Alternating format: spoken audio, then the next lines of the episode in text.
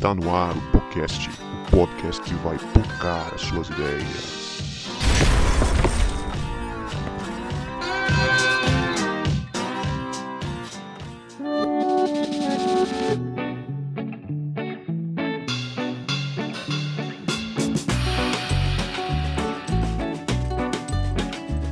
Para você que achava que a gente não voltava, a gente voltou. E este é o podcast, o podcast que vai pocar as suas ideias. Meu nome é Guto e eu estou com o Davi, que acha que Adão não tinha umbigo. Não, eu espero que, como todo ser humano normal, Adão tenha um umbigo. Eu sou o Davi, eu estou aqui com o pastor Vanderlei, que agora é pastor de pastores. Eu sou o Vanderlei, estou aqui com o Guto, que não aguenta mais ver o Palmeiras ganhar. Ah, meu Deus do céu. Estamos aqui com um palmeirense. É palmeirense, mas é gente boa. Vanderlei Lima, pastor Vanderlei Lima, que ouve a gente e acompanha a gente aí no, do outro lado. Agora está aqui com a gente gravando. Para este que eu acho, eu estava conversando em off aqui com o Davi, que vai ser o episódio do cancelamento. Meu Deus. Gente, a gente está aqui hoje para falar sobre o livro de Gênesis. A gente trocar uma ideia sobre alguns aspectos desse livro com o Vanderlei, que é mestre em Antigo Testamento. Falei certo, Vanderlei? Teologia bíblica do Antigo. É. é isso aí. Então a gente vai ter uma aula aqui sobre o Antigo Testamento, sobretudo Gênesis. Para você que é, sua fonte de conhecimento de Gênesis são as novelas da Record. vamos, vamos te decepcionar agora, né? Ou mesmo se você é um leitor da Bíblia, eu acho que a gente vai trazer. Não quer dizer que a gente vai trazer algo que vai desconstruir. Talvez desconstrua, mas que seja um pontapé inicial aí para você nas suas leituras. Mas antes nós vamos para o nosso momento de salves e recados.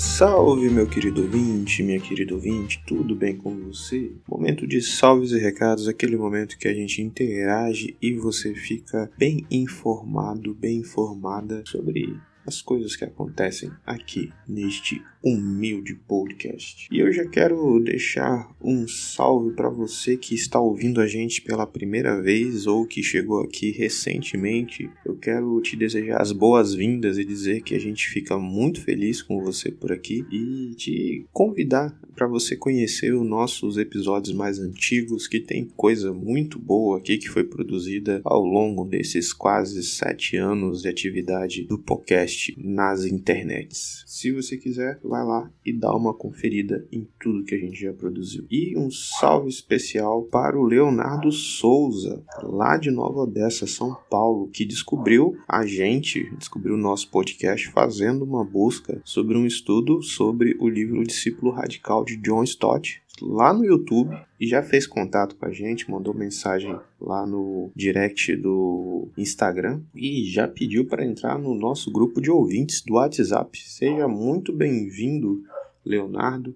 Foi muito legal te conhecer. Espero que você curta demais aí a nossa amizade, porque esse é um dos pilares do podcast, sabe? A gente vai fazendo amigos por aí. E um salve para você, querido ouvinte, que nos acompanha fielmente a cada episódio e a gente é muito grato por você, a gente quer muito te conhecer também. Se você nunca mandou uma mensagem pra gente, nunca comentou, comenta lá que vai ser muito massa a gente te conhecer e mandar um salve aqui citando o seu nome. E se você quiser ganhar um salve personalizado exclusivo para você, basta você comentar ou mandar uma mensagem ou melhor ainda, compartilha um episódio nos stories e marca a gente a gente ficar sabendo, ou em qualquer outra rede social, Twitter ou Facebook, que a gente vai te dar um salve personalizado aqui. E se você gostou de algum episódio, compartilha nas redes sociais, manda no grupo para alguém, dá essa moral, dá essa força pra gente que você ajuda demais.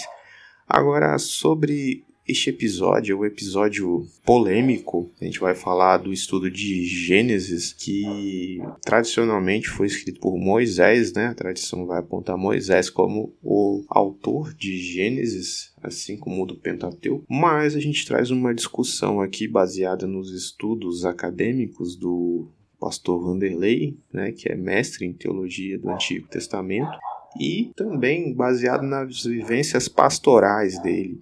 Então eu acho que ficou muito abençoador a forma que ele conduz o tema. Ele traz teorias que não são tão divulgadas assim, na igreja, no dia a dia, né? mas vale muito a pena você conhecer. E se ficar alguma coisa é, que você não entendeu, ou se você se ofender com alguma coisa que for, vai ser falada, se escandalizar, é, não cancele a gente. Por favor, mande mensagem para a gente com a sua dúvida ou comenta lá nos comentários da postagem que a gente vai entrar em contato com você e vamos tentar responder aí a seu questionamento. É, até repasso para o Vanderlei a sua dúvida e a gente vai tentar te ajudar a compreender esse ponto, tá bom? Então aproveita o episódio aí que está muito abençoador, está totalmente excelente.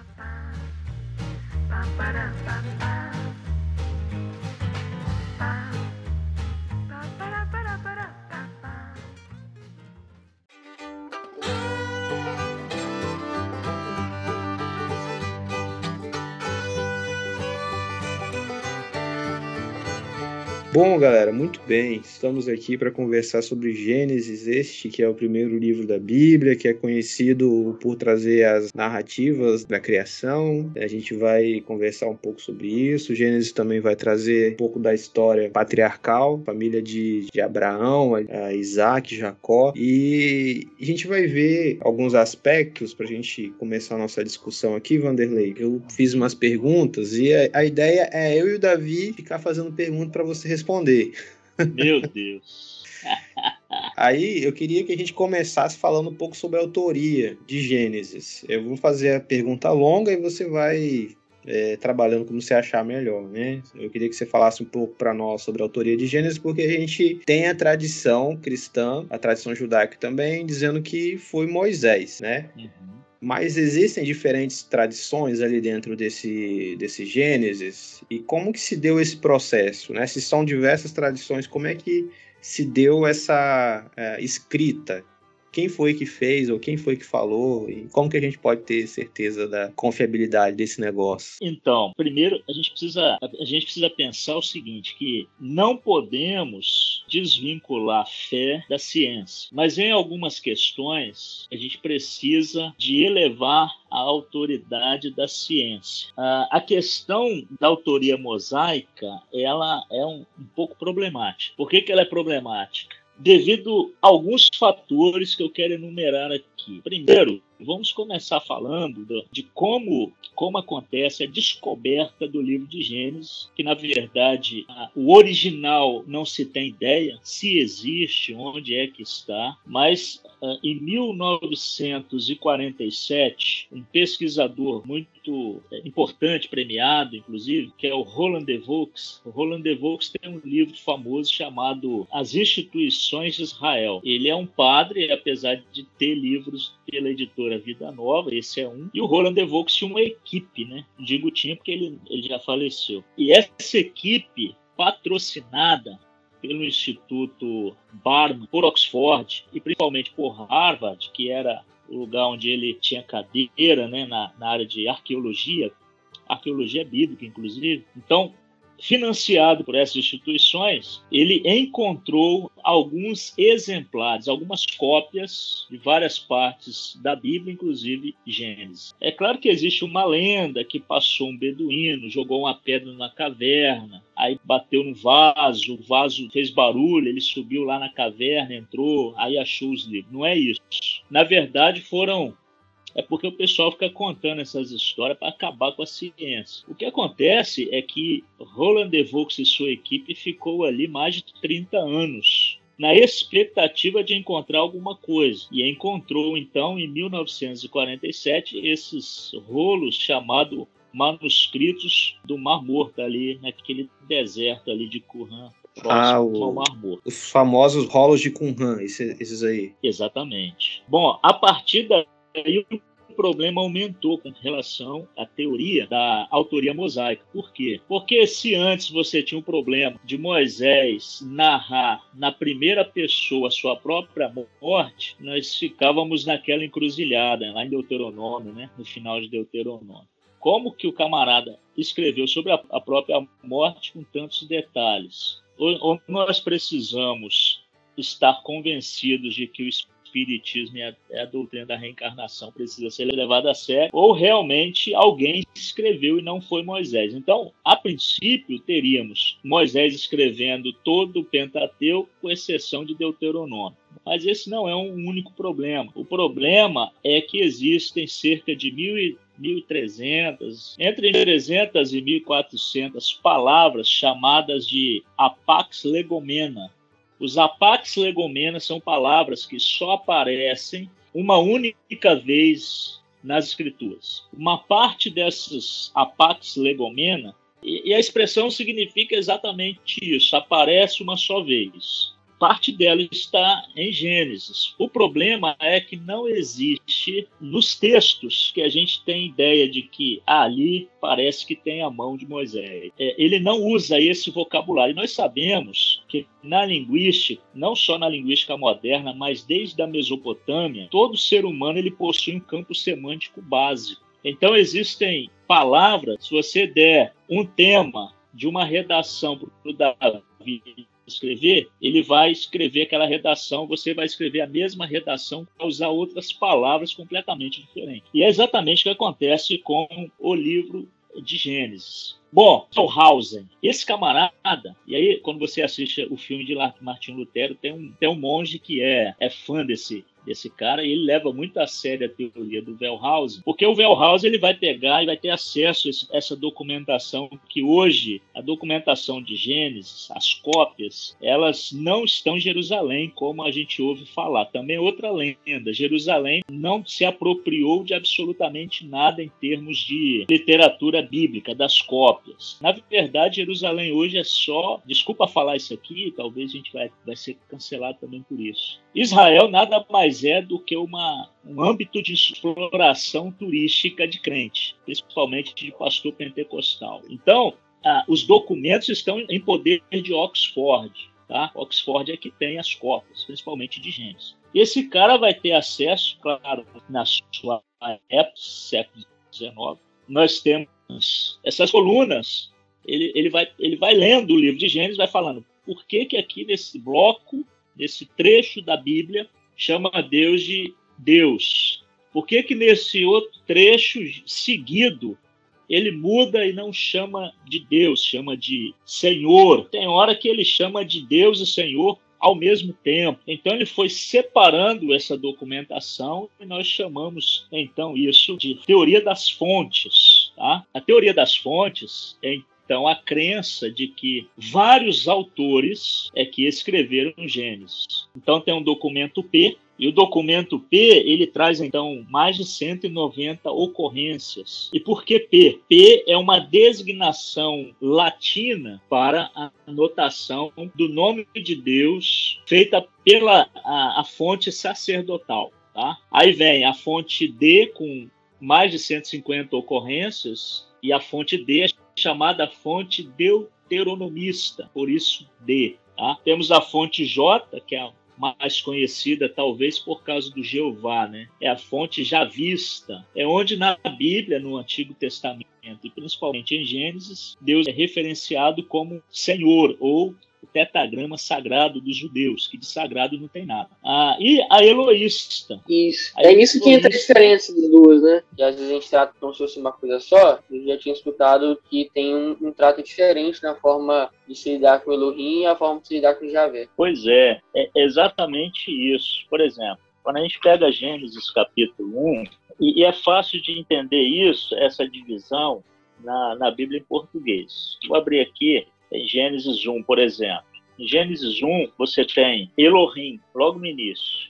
Elohim criou os céus e a terra. E toda vez que a Bíblia traz a expressão Deus, é Elohim. Deus, onde está Deus é Elohim. Versículo 1, versículo 4, versículo 6, e vai embora. Deus. O capítulo 1, praticamente, Elohim, tá? Aí você vai chegar lá no capítulo 2, já não é Deus, é Senhor Deus.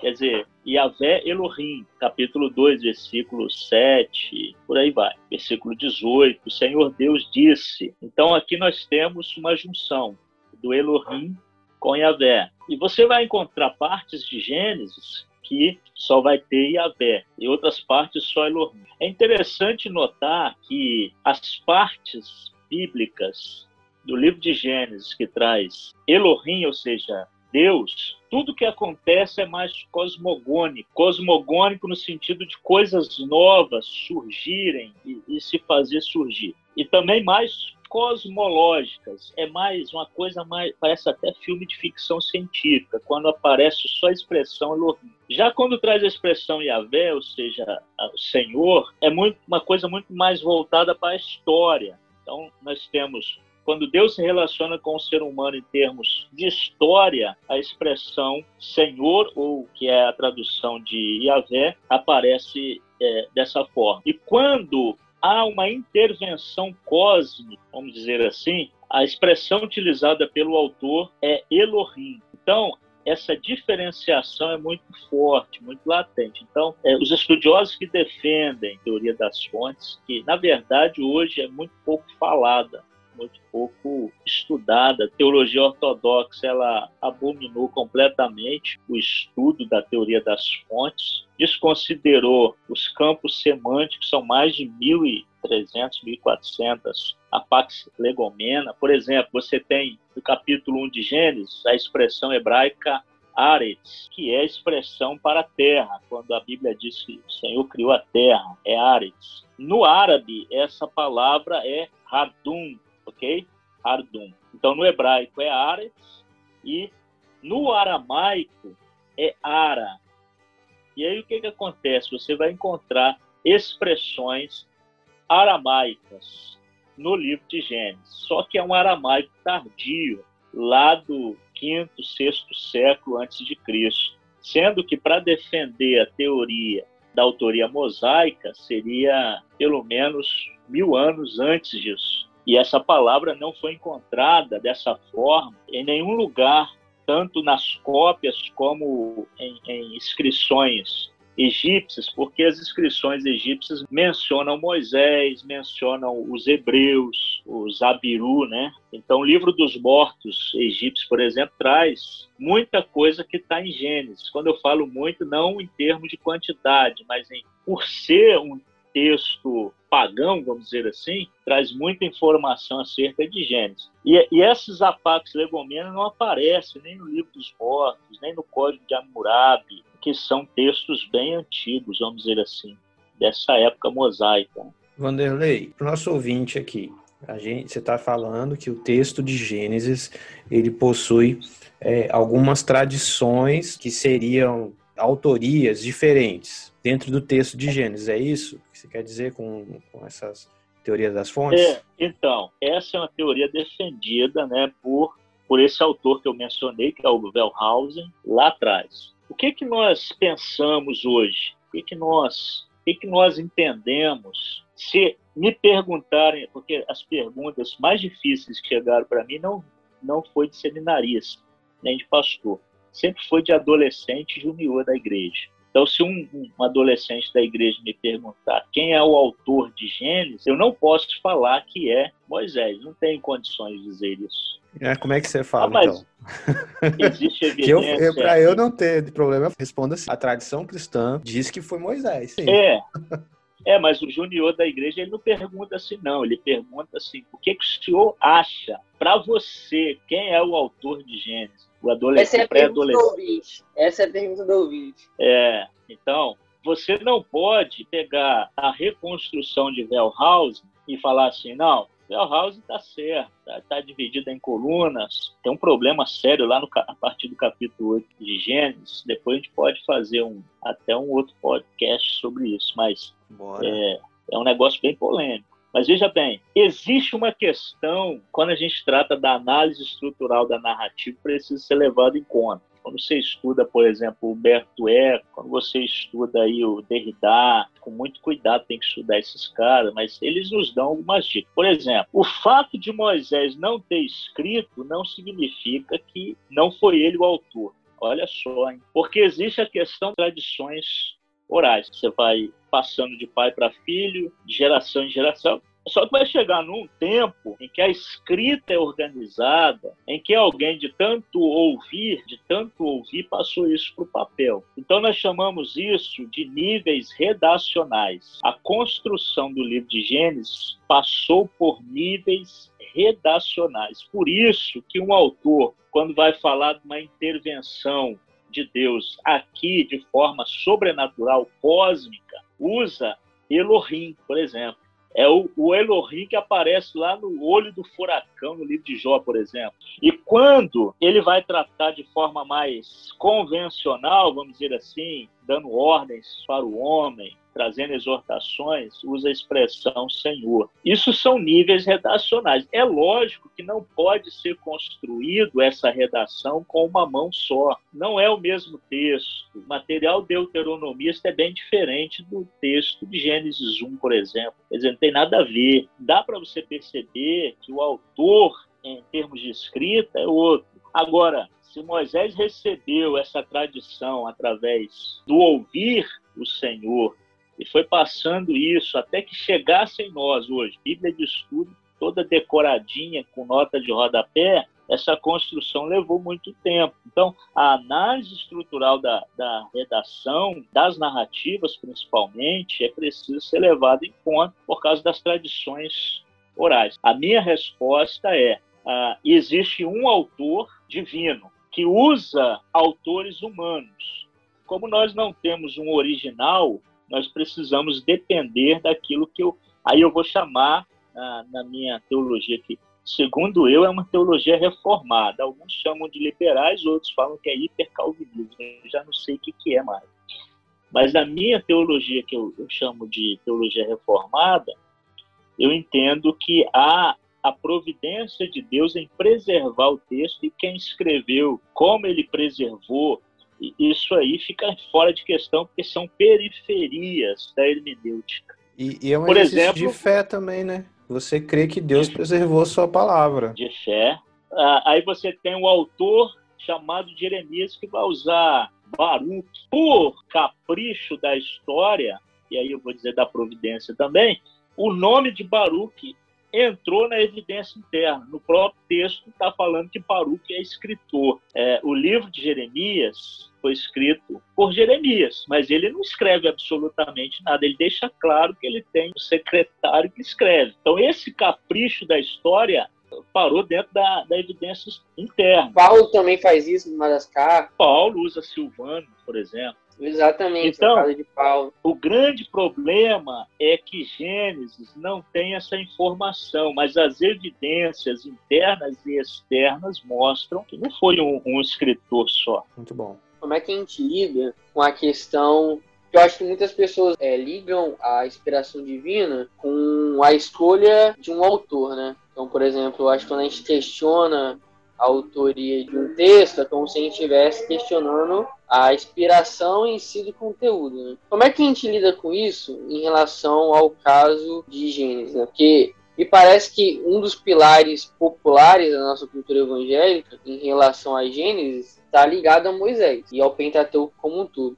Como, como, é, como é que a gente lida com essa questão de desvincular o autor da inspiração? Então, só existe uma forma. É, é, nós entendermos que existe uma mente por trás de tudo, que é o autor, que respeita o temperamento, respeita, respeita o escritor. Na verdade, o escritor ele não é o autor, ele só está sendo usado pelo autor, que respeita o seu temperamento, seu, seu estilo literário, por aí vai. Então, quando você pega Gênesis 1, por exemplo, você tem uma narrativa poética, se é que pode, pode se dizer narrativa poética. Mas ali você tem falando da criação, narrando a criação, mas não é uma narrativa, é uma poesia. Aí você tem figuras que aparecem ali de forma um pouco estranha para ser uma narrativa, mas parece mais uma poesia.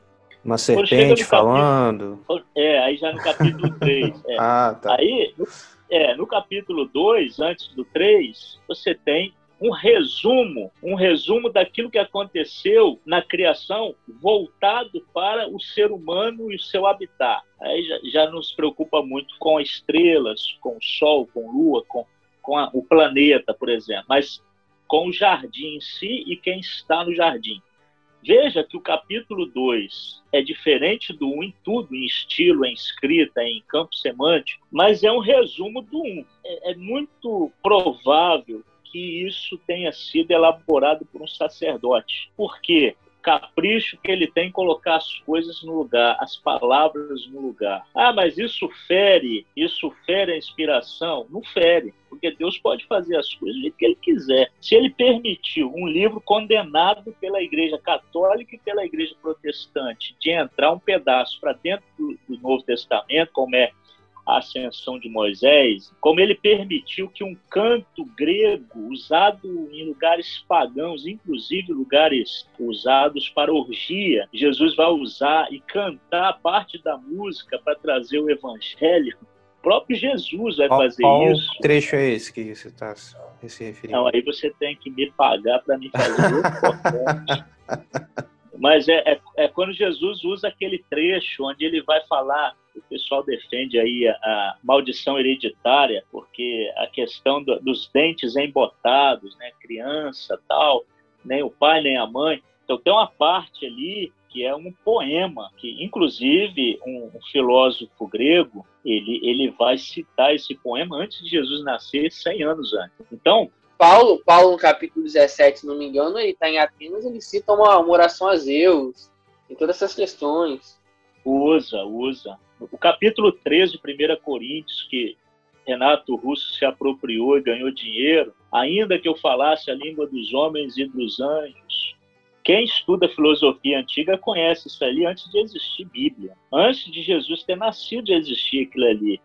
Parte, né? Na verdade, parte, não é o, o texto completo. Então, Deus não é super-herói. Super-herói depende da, da ajuda humana. Deus ele depende dele mesmo e ele faz o que ele quiser. Se daqui a, a, a algum tempo a gente estiver lá no céu, lá no paraíso, e nós descobrirmos que o cano não é 66 livros, é menos ou mais, e que o poderio político e todo o interesse dos imperadores na época de fechamento de cano, de concílios, permitiu que fosse 66 e Deus ele ele permite que seja 66 e a gente crê nisso Aí chega lá no céu e fala, só quer saber, não é nem 66, nem mais, nem menos, é, é tanto. E vocês deixaram isso de fora, ou colocaram isso que não era para ter, como a gente sabe que tem coisa que não era para estar. Tá. Eu não acredito que alguém vai chegar no balcão do céu e vai falar assim, ah, então não quero ficar aqui não, vou embora, porque a vida toda eu acreditei que esse negócio era assim, eu briguei na academia, eu briguei na igreja, eu briguei no Facebook, eu fui cancelado,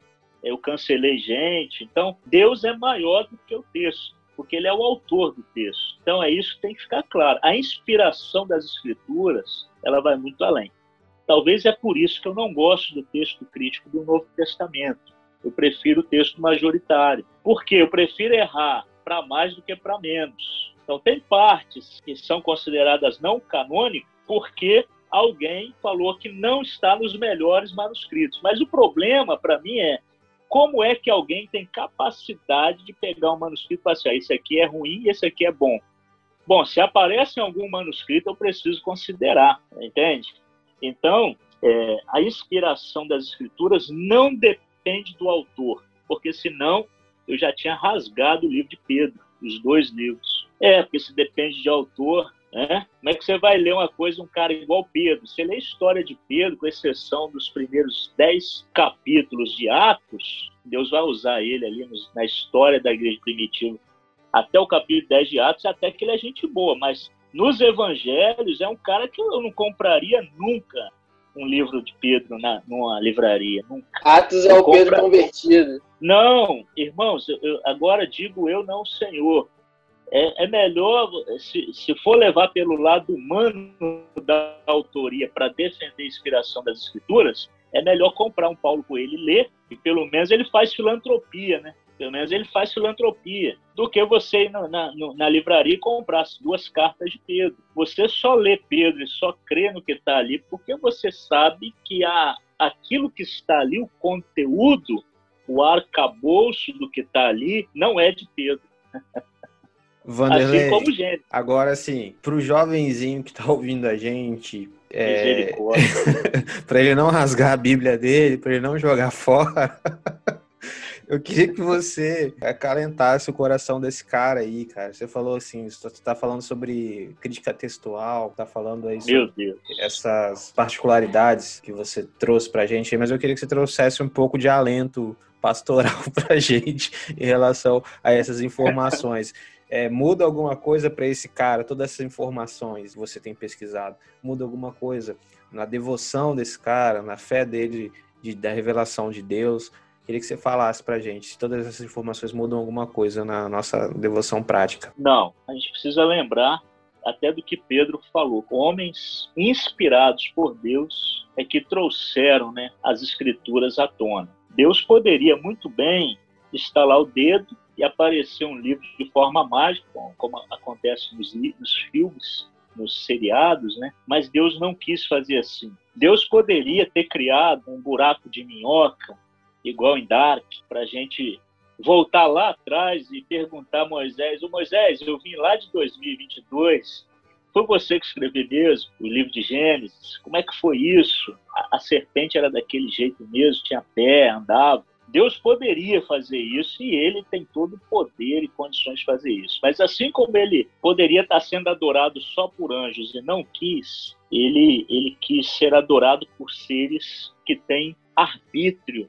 livre ou vontade livre, não importa o termo, né? Volição, agência, Bom, ele quis ser adorado por alguém que pode pensar assim, não quero adorar e acabou. E ao fazer isso, ele também escolhe pessoas imperfeitas, porque todos os escritores usados por Deus, eles são imperfeitos. Davi escreve salmos belíssimos, mas errou. E o próprio Moisés nem entrou na terra prometida porque ele foi cancelado por Deus. Por que isso? Para que a gente entenda que a nossa devoção ela não depende de homens. Infelizmente, estamos numa era em que as pessoas deixam até de ir para a igreja porque alguém falhou, né? Porque alguém decepcionou. E se a gente for olhar por esse lado, a gente vai se decepcionar. O que, que eu digo para o jovem, para o adolescente, para o ouvinte que está nos ouvindo aí e, e, que vai compartilhar essa, esse podcast para que eu seja cancelado de vez, né? Você tem que se apegar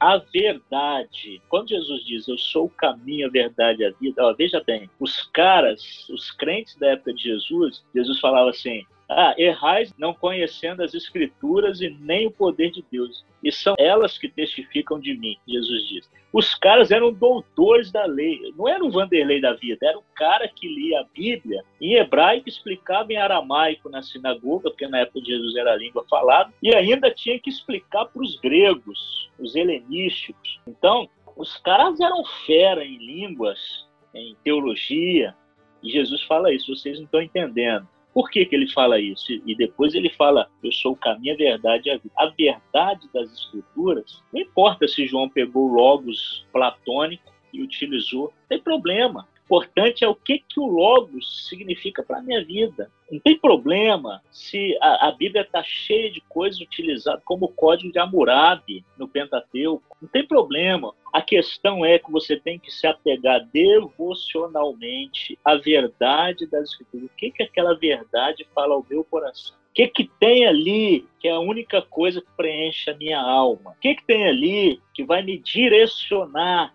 para uma profissão, que vai me direcionar para uma missão, que vai me direcionar para uma conduta ética, para ser cidadão de bem. E para o outro lado, o lado espiritual, o que, que tem ali que vai fazer com que eu seja uma pessoa voltada para Deus e que consegue absorver as verdades de Deus e que ainda que tudo esteja um caos, tudo esteja fora do lugar na minha família, na minha faculdade, na minha igreja, eu consiga é, absorver tudo que é externo, mas continuar com a minha raiz firme na minha fé, porque a palavra revelada, ela não depende de homens, ela depende de Deus. E tudo que está ali, que vai me ajudar, que vai me direcionar, foi instruído por Deus para que pessoas ruins, imperfeitas, como eu, escrevessem. É isso. Muito bom.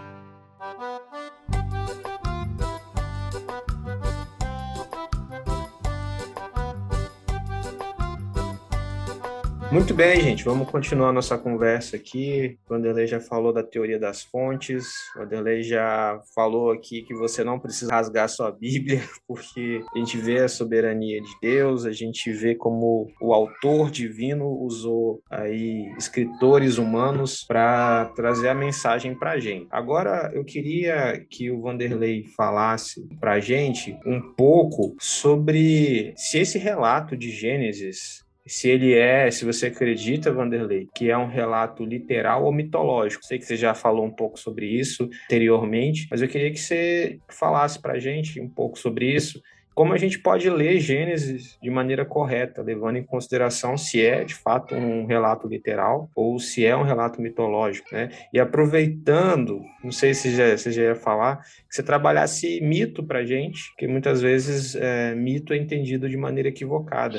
Acho que a gente pode começar por aí. Ok. Então, é, a questão da literalidade de Gênesis é, é bastante complexo. Na verdade, eu não posso dizer que Gênesis é literal e nem posso dizer que Gênesis é o mito. Vamos entender por quê. E, e, aí agora deu um nó na cabeça de todo mundo. Como assim? Não é literal e nem é mito. O livro de Gênesis é construído uma série de estruturas literárias e estilos literários diferentes. Por exemplo, como eu disse antes, o capítulo 1 ele tem poesia e tem narrativa. O capítulo 2 tem narrativa e poesia. Dentro desse, de todo o livro, todos os 50 capítulos de Gênesis, o que, que nós temos? Nós temos algumas questões até um pouco desconhecidas dos leitores da Bíblia em português, que são os erros dos copistas e algumas outras coisas que não são consideradas erros. Na hora de copiar o texto, porque eles ganhavam para isso, né? A questão a gente precisa considerar também é que os copistas eles ganhavam das famílias abastadas, das famílias judias abastadas ganhavam uma boa grana para fazer cópias do livro de Gênesis. Então ali você tinha o problema da tipografia, por exemplo, aonde a, repetição, né, ou escrever aquilo que deveria ser escrito de uma só vez, aparecia de várias formas e com escritas às vezes até diferentes. A dificuldade de copiar uma palavra que na, na cópia que eles tinham mais antigas, que era a base que eles usavam, o pressuposto literário, não dava para entender direito por questões do tempo, ah, rasuras, buracos, ausências de letras. Então, haviam também as mudanças intencionais, porque, querendo ou não, nós temos a, a, o nosso dogma. Então, o judaísmo é mais subdividido do que a igreja pentecostal. Se a igreja pentecostal ela tem muitas divisões dentro dela, o judaísmo, então, nem se fala. Em termos cabalísticos, então, é muito amplo. Então, haviam também as mudanças intencionais. Vou dar um exemplo. Você já deve ter ouvido falar assim: o dilúvio foi local ou universal? Somente um cara igual Olavo de Carvalho é que vai. Depois você corta essa parte. Sei, Somente talvez, um cara igual. Talvez permaneça. Olavo aí. De, é, vai Olavo de Carvalho, não. graças a Deus, morreu, né? Que esteja com Deus. É, que Deus o tenha. Ele pensa. Não. Ele, é, que Deus o tenha. É, é, a terra era plana. Pô, mas Bastava ele só ligar para um conhecido ou, alguém lá no Japão e, falar assim: Ô bicho, bota a cabeça para fora da janela e fala para mim aí, tá escuro ou tá sol? E o cara ia tirar a dúvida dele. Qual é o problema?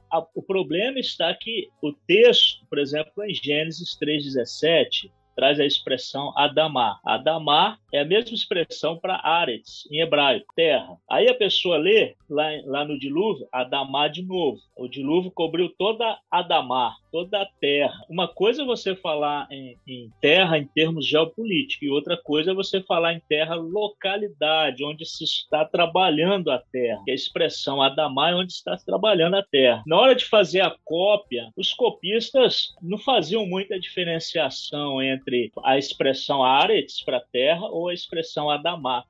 Todas as duas expressões são terra. Aí você lê lá, é, o dilúvio cobriu toda a terra. Como você vai chegar para um crente e dizer para esse crente assim: não, o dilúvio não foi sobre toda a terra. Ora, em Gênesis 3,17, quando Deus amaldiçoa a terra, ele não amaldiçoa o planeta, ele amaldiçoa a localidade onde eles estão trabalhando na terra. Da mesma forma, o dilúvio, ele não cobre toda a terra, até porque a terra é esférica, a menos que sejamos olavianos. Mas não sendo assim, que é impossível ser, por causa da, da curvatura da terra já comprovado cientificamente, nós sabemos que o dilúvio não foi universal, ele foi local. E eu costumo dizer o seguinte: foi local e foi universal. Por que foi local e universal? Porque se entende que o mundo antigo era o único mundo habitável. Você tem, depois do dilúvio, você tem a Torre de Babel, que é uma poesia que aponta para a distribuição dos povos no planeta. Aí tudo bem.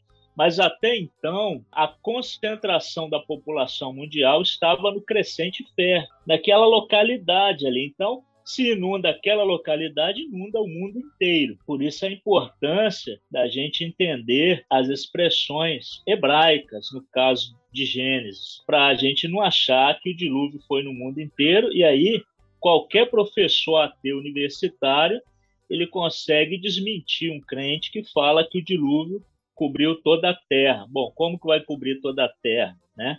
Não tem possibilidade. Não há possibilidade disso acontecer. Deveria ser, então, uma, uma terra total onde tem pessoas. No caso, ali a Mesopotâmia, ali a, aquele crescente fértil aquelas nações que vão se formando e dali saindo depois da Torre de Babel. Então, pensar em literalidade é complicado. Depende de como se pensa a literalidade. Alguém pode dizer: ah, o dilúvio cobriu toda a terra e, dizer que isso é literal. Em questões de mito, esse é um problema muito grande na linguística. Né? Eu gosto muito da linguística, eu tenho lido bastante alguns autores como Humberto Eco, eu tenho lido Derrida, eu tenho lido tem um cara que eu estou lendo, inclusive o nome é Mito e Teoria Mimética. Eu, eu li esse livro, deixa eu pegar esse livro ali, só para me falar com vocês o nome certinho, né? Beleza. É o Richard Ghost. É esse livro aqui que eu estou te mostrando. Não vai aparecer no podcast, mas é, o nome é Mito e Teoria Mimética. Uma introdução ao pensamento girardiano, que é o René Girard, que a gente também tem aprofundado um pouco. Nesse pouco tempo que eu tenho pesquisado, eu já acreditei no mito, desacreditei no mito e hoje eu tenho um pensamento. Todo mito é mentira. Todo, toda vez. É, toda Nossa. vez que alguém.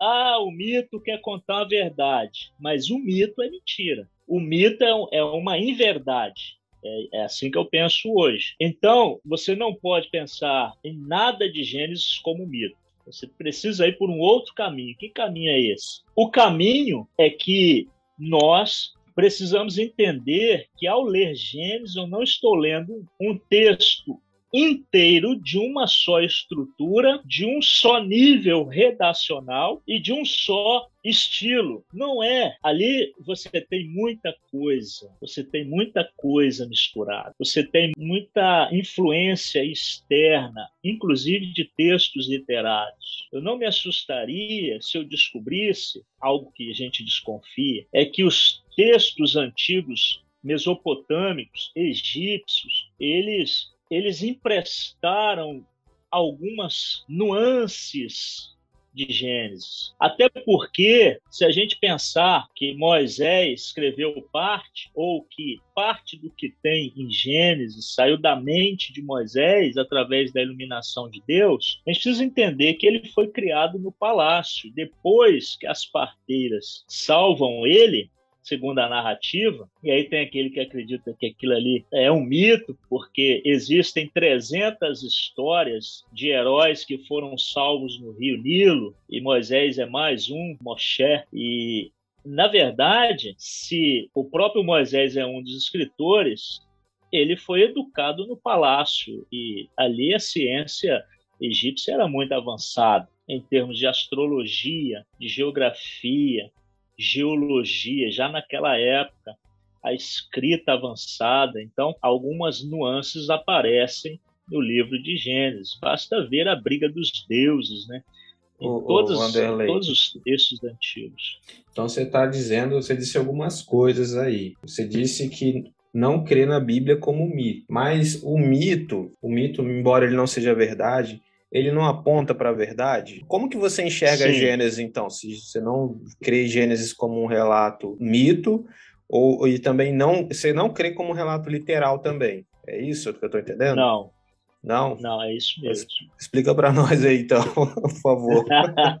Então, você já deve ter, você já deve ter ouvido a música do Djavan, que está bem na moda agora. A música do Djavan que está na moda agora é Um Dia Frio, um Bom Lugar para Ler o Livro. Realmente, está então, bem frio.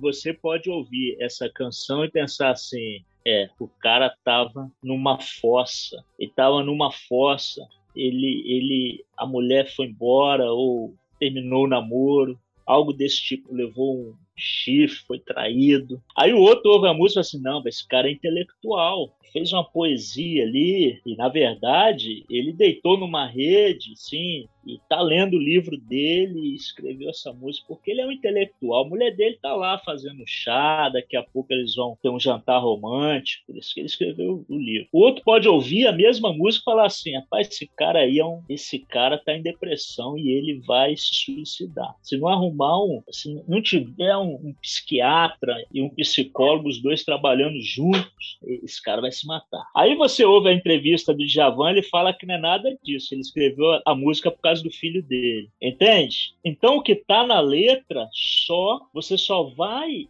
entender Gênesis se você entender a intenção do autor. Qual é o problema? O problema é que a ciência linguística moderna, e isso entrou para dentro da teologia através desses autores que eu falei, principalmente por Derrida e René Girard também, você vai perceber que através da ciência linguística moderna, você precisa matar a intenção do autor e ressuscitar a intenção do leitor. Olha que coisa. Então, a partir daí, eu leio Gênesis como eu quero. Por exemplo, você tem a narrativa em Gênesis, e diz a palavra em Gênesis 6 que os filhos de Deus, é isso? Os filhos de Deus casaram-se ou tiveram relações né, com as filhas dos homens. Como entender isso? É muito difícil, porque você está com uma Bíblia em português na mão, ou inglês, ou no idioma que a pessoa né, naturalmente cresceu falando, e a tradução vai ser filhos de Deus e filhas dos homens. Filhos de Deus pode ser traduzido por anjos? Pode. Pode ser traduzido por anjos. Depende de quem está traduzindo. Entendeu onde é que está a questão? Então, se eu falo assim, é literal, foi realmente uma relação sexual entre anjos e mulheres humanas. Eu posso defender essa tese com a Bíblia na mão, inclusive a Bíblia hebraica. Eu posso defender outra tese com a mesma Bíblia na mão. Qual tese? Não. É, é pode ser que, na verdade, há aí uma, uma mistura dos filhos de Deus que eram da descendência, né, ali de Adão, toda aquela genealogia até chegar no capítulo de número 6, com filhas de homens considerados, como hoje a gente diz, julgo desigual, né? Julgo desigual. É, casaram com mulheres de outros povos, descendentes lá daquele povo que eram abastados, avantajados fisicamente, ok? Por isso que há essa confusão, porque o texto hebraico você pode fazer uma coisa ou outra. Qual é a sua intenção? Se você pegar a Bíblia hebraica e olhar as maçoras magnas e parvas, que são as anotações que os judeus fazem ou faziam na marginal ali e tal, alguns comentários, alguns acertos, ó, isso quer dizer isso, isso aqui é isso, você vai perceber que dogmaticamente orientado. Qual é a interpretação que você deve ter? Vamos falar desse texto, no caso. Ali tem uma palavra hebraica cuja raiz é nafal. Daí vem a palavra nefilim, para gigante. Mas é a mesma raiz para homens grandes, fortes. Fosse hoje, os rapazes da academia. Então você olha para o texto, o texto. Os Isso aí, isso aí. Esses caras mesmo, é, que ganham até campeonato, quantidade de, de gominhos na, na barriga, né, e, e, tal. Bom, agora uma outra possibilidade é filhas de reis ou senhores de povos diferentes ou povos estranhos. Então, a minha preocupação é que nós, nós temos que ter uma preocupação com quem está ensinando a igreja. Por exemplo, se quem está ensinando a igreja não domina a língua, que a Bíblia foi escrita, mas é uma pessoa bem intencionada e que não vai se meter em temas polêmicos, tranquilo. Agora, se é alguém que não é bem intencionado e que não domina as línguas, ele vai ou vai repetir igual papagaio, ou ele vai falar o que está mais na moda. E o que está na moda há mais de dois mil anos? Aquilo ali foi anjo transando com, a, com as humanas e nasceram gigantes. 90% das igrejas, as pessoas acreditam nisso. Porque é faltou ensino, igual E é uma naturalidade, né? Porque, ah, é isso, são anjos transando com humanos. Mas você nunca é. mais viu algo parecido na Bíblia. E você ensinar isso com uma naturalidade, né? Poxa vida. Mistério de Deus, mistério de Deus. Mas, ô pastor, eu já vi a, a ideia da diferença entre literal e literalidade. Que tratando literal como a intenção que o autor traz e literalidade como essa visão moderna que a gente emprega ao texto. Né? E aí, literal seria o sentido que Moisés, o autor de Gênesis, dá ao texto, e não, não só na, nas palavras em si, mas no sentido que ele quer empregar, justamente que as pessoas estão o escutando naquele período de tempo, naquele recorte na qual o texto foi escrito. E literalidade a diferença seria justamente quando nós lemos o texto dessa maneira descontextualizada, né? E aí, um exemplo que, que eu sempre escuto é tipo, se a gente for jogar bola e o Guto fala que fez 500 gols numa pelada, nós vamos entender que 500 gols não é o número que ele realmente fez. Ele tá falando que ele fez um, vários gols e não lembra quantos gols ele fez. Para nós, que vivemos com o Guto, nós entendemos o sentido, e aí seria um sentido literal. E aí, literalista seria alguém, sei lá, há dois, três mil anos que pegasse esse áudio do Guto no WhatsApp e ficasse questionando, ué, como é possível alguém no período de tempo de uma hora fazer 500 gols? O que você acha dessa diferença entre literal e literalista? É, mas é bem por aí mesmo. Porque, por exemplo, os dias da criação, que é a grande polêmica, são dias eras, são dias literais. A gente tem um grande problema quando a Bíblia ela não, não faz questão de explicar algumas coisas e Deus, ao inspirar o autor, ele não se preocupa com a periferia do texto. O que é necessário saber é que foram em sete dias. Para Deus, se ele é Deus, é difícil ele fazer em sete dias? Não, ele faz qualquer coisa. Se ele quiser fazer outro planeta agora, no instalar de dedos, se é que ele tem dedo, ele faz. Agora, o que está registrado ali é o suficiente para a gente saber qual é a questão. A questão é eu entender que não é mito e nem é literal, mas que existe uma verdade no texto. Qual é o texto? Ele fez em sete dias, tudo, tudo ele fez em sete dias. Se eu disser que é literal, ou se eu disser que é anos, eras, isso não tem interesse nenhum, até porque a própria Bíblia não quis explicar. Ali, até porque a Bíblia diz que um dia para Deus é como mil anos. Olha só, se você pegar Apocalipse para interpretar Gênesis, então Deus fez em sete mil anos. Digamos, sabe aquele crente que é bibliolatra? Tem um crente que é bibliolatra. Por exemplo, bom, em Gênesis está escrito sete dias. Em Apocalipse fala que um dia equivale a mil anos para Deus.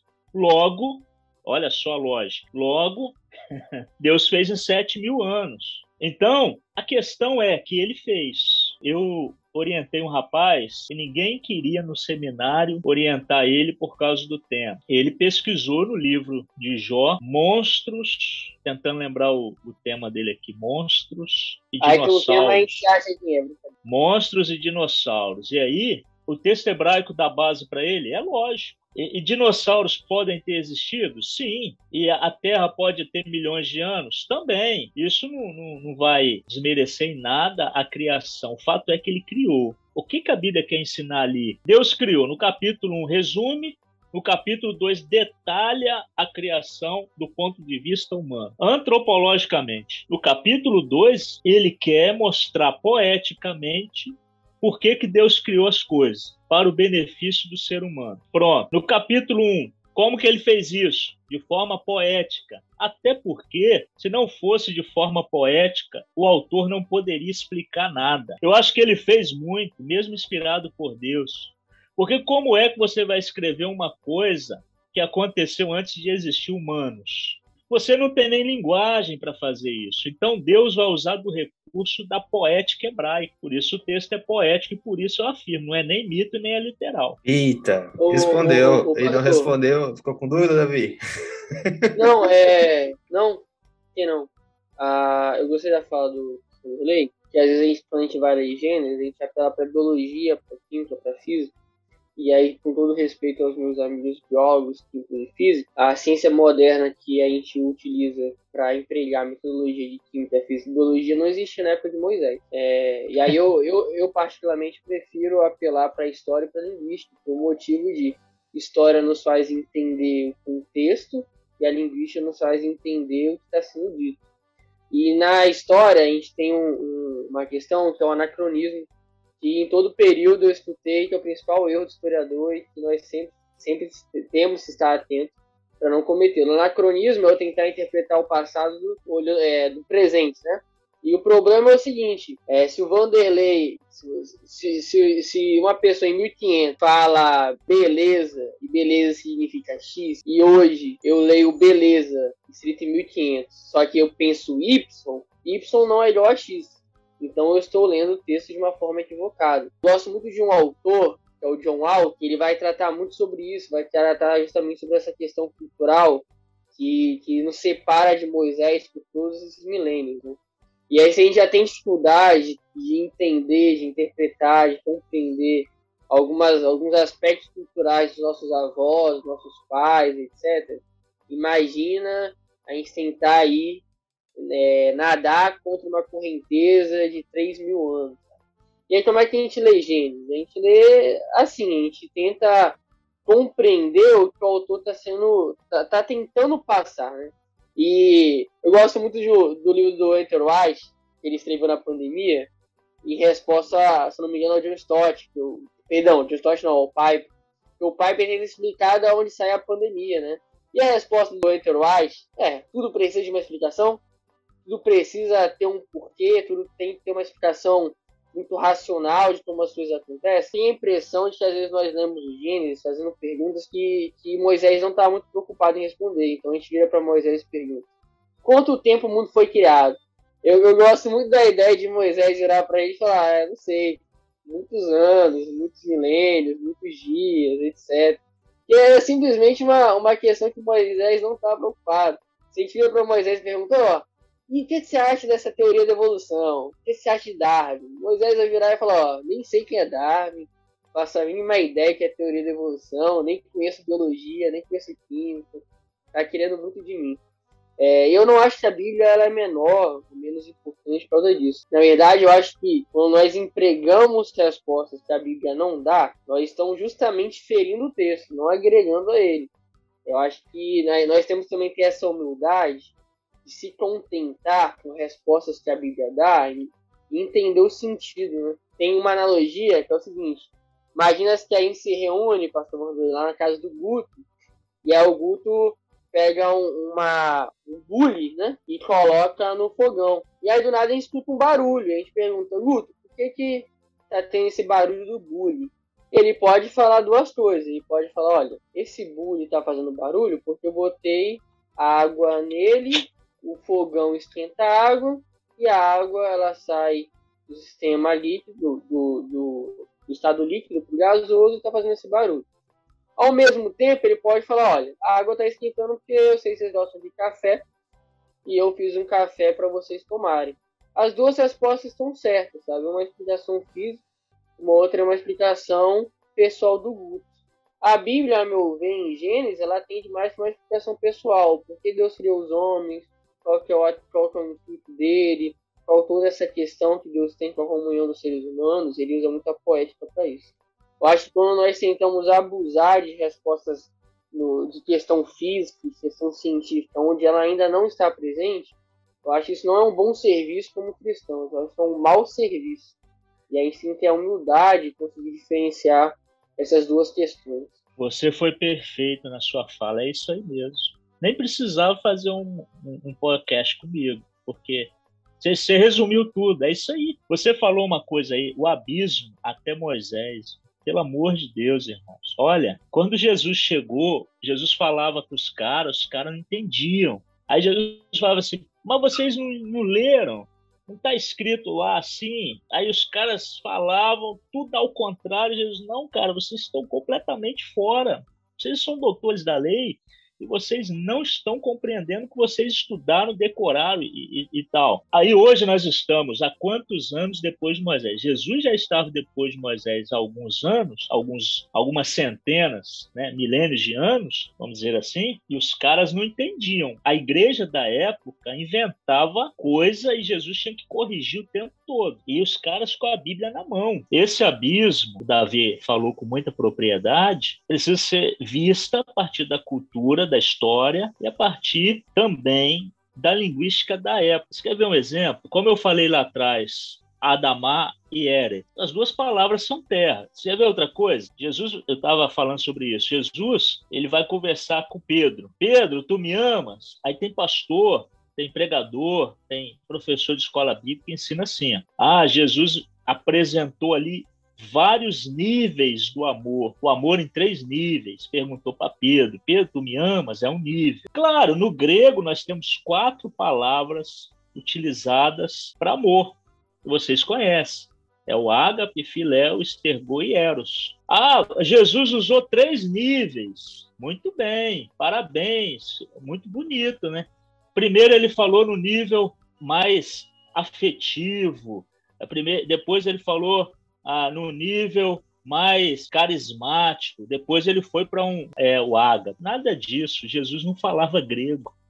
Jesus conversava em aramaico. Em aramaico só existe uma palavra para representação do amor. Aí precisa estudar a história e a área do Davi e precisa Não. estudar um ah, pouco você da acabou gramática. de tirar uma dúvida minha, porque eu, eu, ficava assim, gente, mas Jesus não falava grego. Como é que eles fizeram essa construção aí? Tem comentário bíblico que não, fala isso, você, cara. Você compra, ó, você compra em qualquer sebo, que eu não tenho aqui para te mostrar, mas tá, tá longe. Em qualquer sebo, com 15 reais, você compra o Novo Testamento em aramaico. É baratinho porque tem gente que distribui de graça e o sebo vende de graça. Aí Jesus, ele falava a língua dele. É claro que ele circulava no grego, no latim, até porque a época de Jesus Deus preparou providencialmente providencialmente tudo numa época helenizada, greco-romana, ali onde Jerusalém estava sendo invadida culturalmente por textos, por falas, falas comerciais, falas culturais que traziam o grego e o hebraico para aquela região. Então, ah, Jesus usou três níveis de amor para falar com Pedro. Não, Jesus só está enfatizando.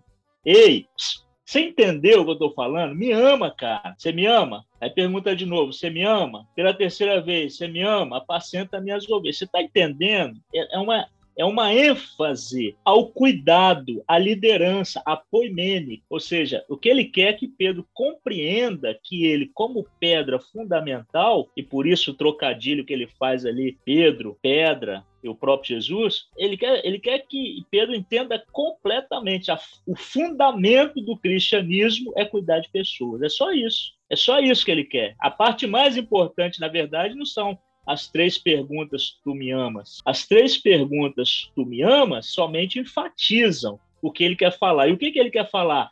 apacenta o meu rebanho. Só isso. Então, agora, veja a distância que estamos Jesus. Para Gênesis, cada palavra falada lá atrás precisa ser levada em conta a cultura, o estilo, porque senão a gente vai dizer algumas bobagens algumas bobagens. Como, por exemplo, o pessoal pega o livro de Jó, que é cronologicamente mais antigo por causa da, do vocabulário gramatical ali, e fala que Deus apostou a vida de Jó com o diabo. E, e é pecado, preciso... porque jogo, jogo de azar é pecado. Jogo de azar é pecado. Aí se não entender que ali tem dois textos entrelaçados, um dentro do outro, um mais antigo que o outro, inclusive, e que aquele texto, inclusive, era usado como uma espécie de teatro moderno na época do Segundo Templo, e que cada parte abria uma cena para o povo judeu, a gente vai falar besteira, que Deus apostou mesmo, não, apostou e acabou. E o diabo foi lá e tentou ganhar a aposta.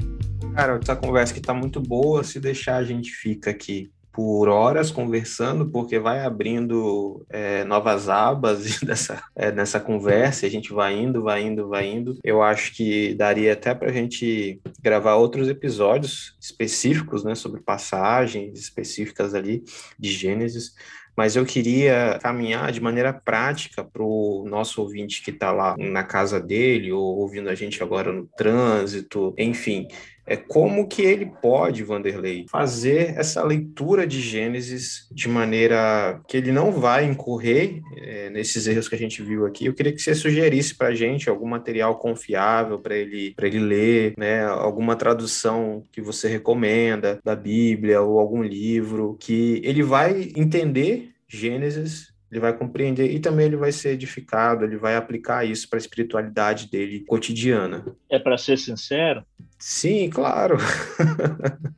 então, só tem um jeito: é ler o texto no hebraico, esquecer todas as traduções. Eu não recomendo nenhuma tradução, mas se eu fosse recomendar, é a Bíblia de Jerusalém a tradução da Bíblia de Jerusalém para Gênesis. Veja bem, não é para a Bíblia toda, não. Porque você sabe que todas as Bíblias é um conjunto de pessoas que vão traduzindo. Por exemplo, a NVI, ela acerta em alguns lugares, mas ela pega o livro de Salmos e castra o livro de Salmos e algumas cartas paulinas. Os caras que fizeram, eles não foram muito, muito legais, não. Então, a Bíblia de Jerusalém para Gênesis é a melhor tradução hoje, em português. A melhor tradução. Mas nada melhor do que você pegar a Bíblia hebraica, entra na internet, tem um milhão de caras ensinando hebraico, cada um de um jeito diferente, de graça. Tem curso de graça na internet. O hebraico é muito fácil. Você aprendeu hebraico, traduzir hebraico é a coisa mais gostosa que tem. Aí você vai descobrindo que tem quiasmos, os hebraísmos, que, por exemplo, não existe superlativo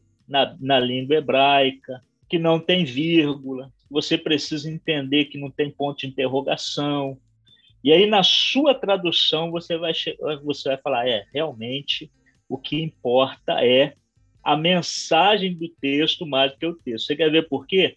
Existem palavras que não existem no hebraico até hoje para traduzir na Bíblia portuguesa, na língua portuguesa. As palavras do hebraico bíblico e do hebraico moderno. Existem palavras que não existem em português para você traduzir. Então você precisa fazer aproximações. Olha que coisa. Então, a partir daí você vai vendo que nem tudo é tudo e nem nada é nada, como dizia Tim Maia.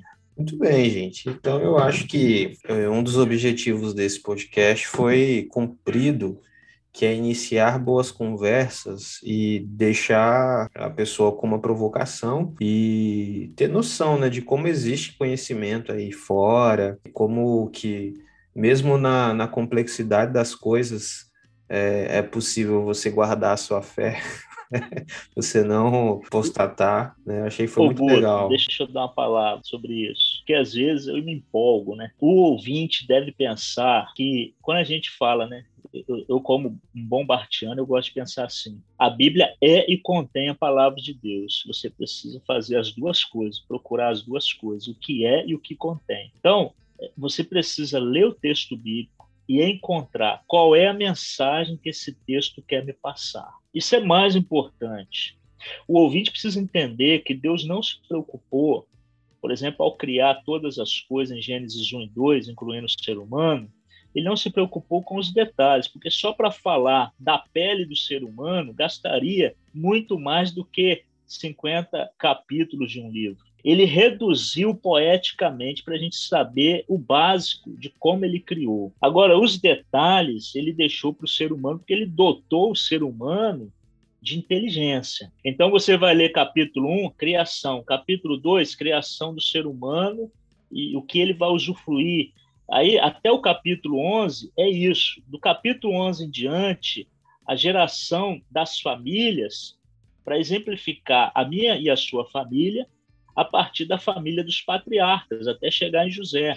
E assim, a Bíblia vai seguindo uma sucessão de revelação sem explicar detalhes, porque não é interesse explicar os detalhes. É nós que queremos essa explicação, como Davi disse.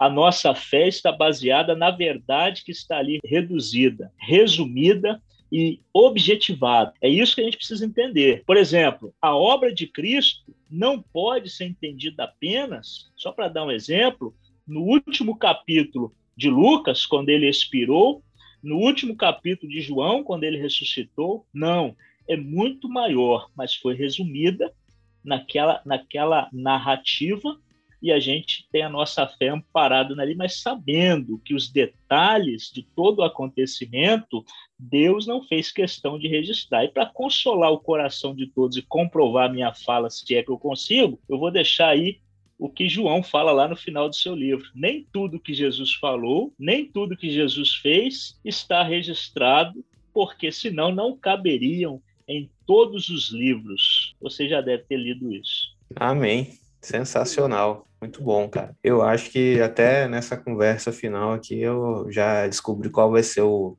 o título do episódio, né? A introdução é Gênesis. Foi tanta coisa que a gente falou, mas é só conhecimento introdutório para a gente começar a aprender um pouco mais de Gênesis. Davi, quer falar mais alguma coisa?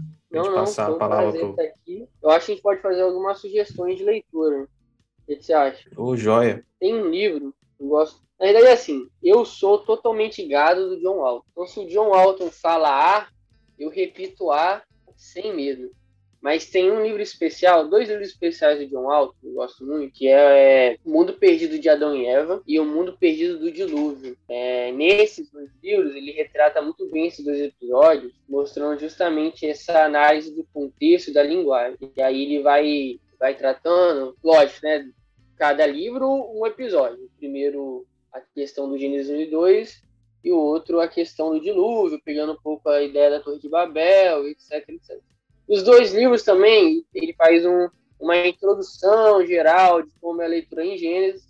Eu prefiro que você comece pelo mundo perdido de Adão e Eva, mas se você quiser ir, tiver com pressa, dá para entender o mundo do dilúvio por si próprio, não é uma continuação. Tem outro livro também que se chama Terra Plana, Galileu na Prisão e Outros Mitos, sobre ciência e religião. É um livro da ABC2, traduzido aqui no Brasil. É do, ele na verdade ele é uma coleção, né? uma coleção de, de, de artigos. É, não é escrita pelo mesmo cara. É organizada pelo Ronald Number, se eu não me engano. É livro muito bom, livro novo, aí chegou ano passado, ano retrasado. E aí lá tem uma série de artigos sobre várias questões, que tentam desmistificar essa questão de guerra entre, entre fé cristã e ciência. E aí eu também deixo indicação de qualquer material da Associação Brasileira de Ciências na Ciência. Pelo menos todos que eu, que eu pude analisar foram muito bons. Eles também têm um podcast, livros, etc. No site deles tem artigos e por aí vai. É, essas são as minhas indicações. Acho que para introduzir assim, já fica muito bom. E dando aquele spoiler, se a gente for fazer aqui aquela gravação sobre polêmicas do Gênesis, principalmente esse último aí, fica muito bom para você conseguir desvendar alguns, alguns mitos criados nessa pseudo-guerra. Muito bem. Posso indicar um, pelo menos? Claro, por favor. O Livro dos Mortos não tem autor porque foi encontrado dentro de um sarcófago egípcio, né?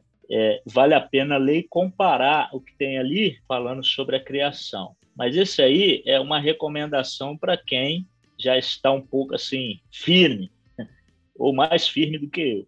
Agora, para o público em geral, pastores, líderes, professores de escola bíblica, aluno de escola bíblica, jovem, adolescente, Adalto Lourenço, Como Tudo Começou. É o livro que eu quero indicar. Muito Como bem. Tudo Começou, Adalto Lourenço. Muito bem, gente. Eu acho que estamos chegando ao fim dessa conversa que foi muito boa.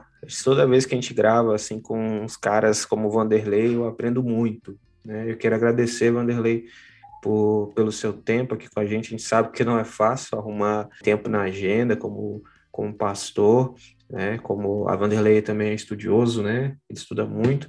E a gente agradece muito, né, Davi? A gente ficou muito feliz de ter essa conversa sobre Gênesis e que, se Deus quiser, teremos outras, né? outras. Com certeza. Por favor, não nos cancelem. É, gente, ouça com carinho esse episódio. Eu acho que eu vou falar lá no, no Salvos e Recados lá também. Eu acho que vai ser o maior Salvos e Recados da história desse podcast, com muitas recomendações.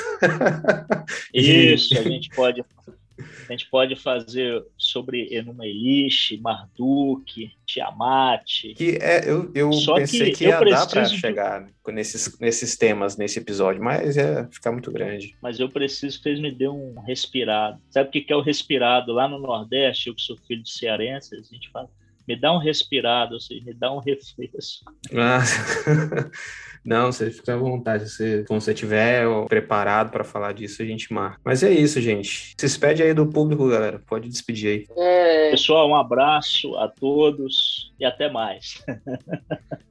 até a próxima. Valeu! É isso aí, gente. Um abraço no seu coração.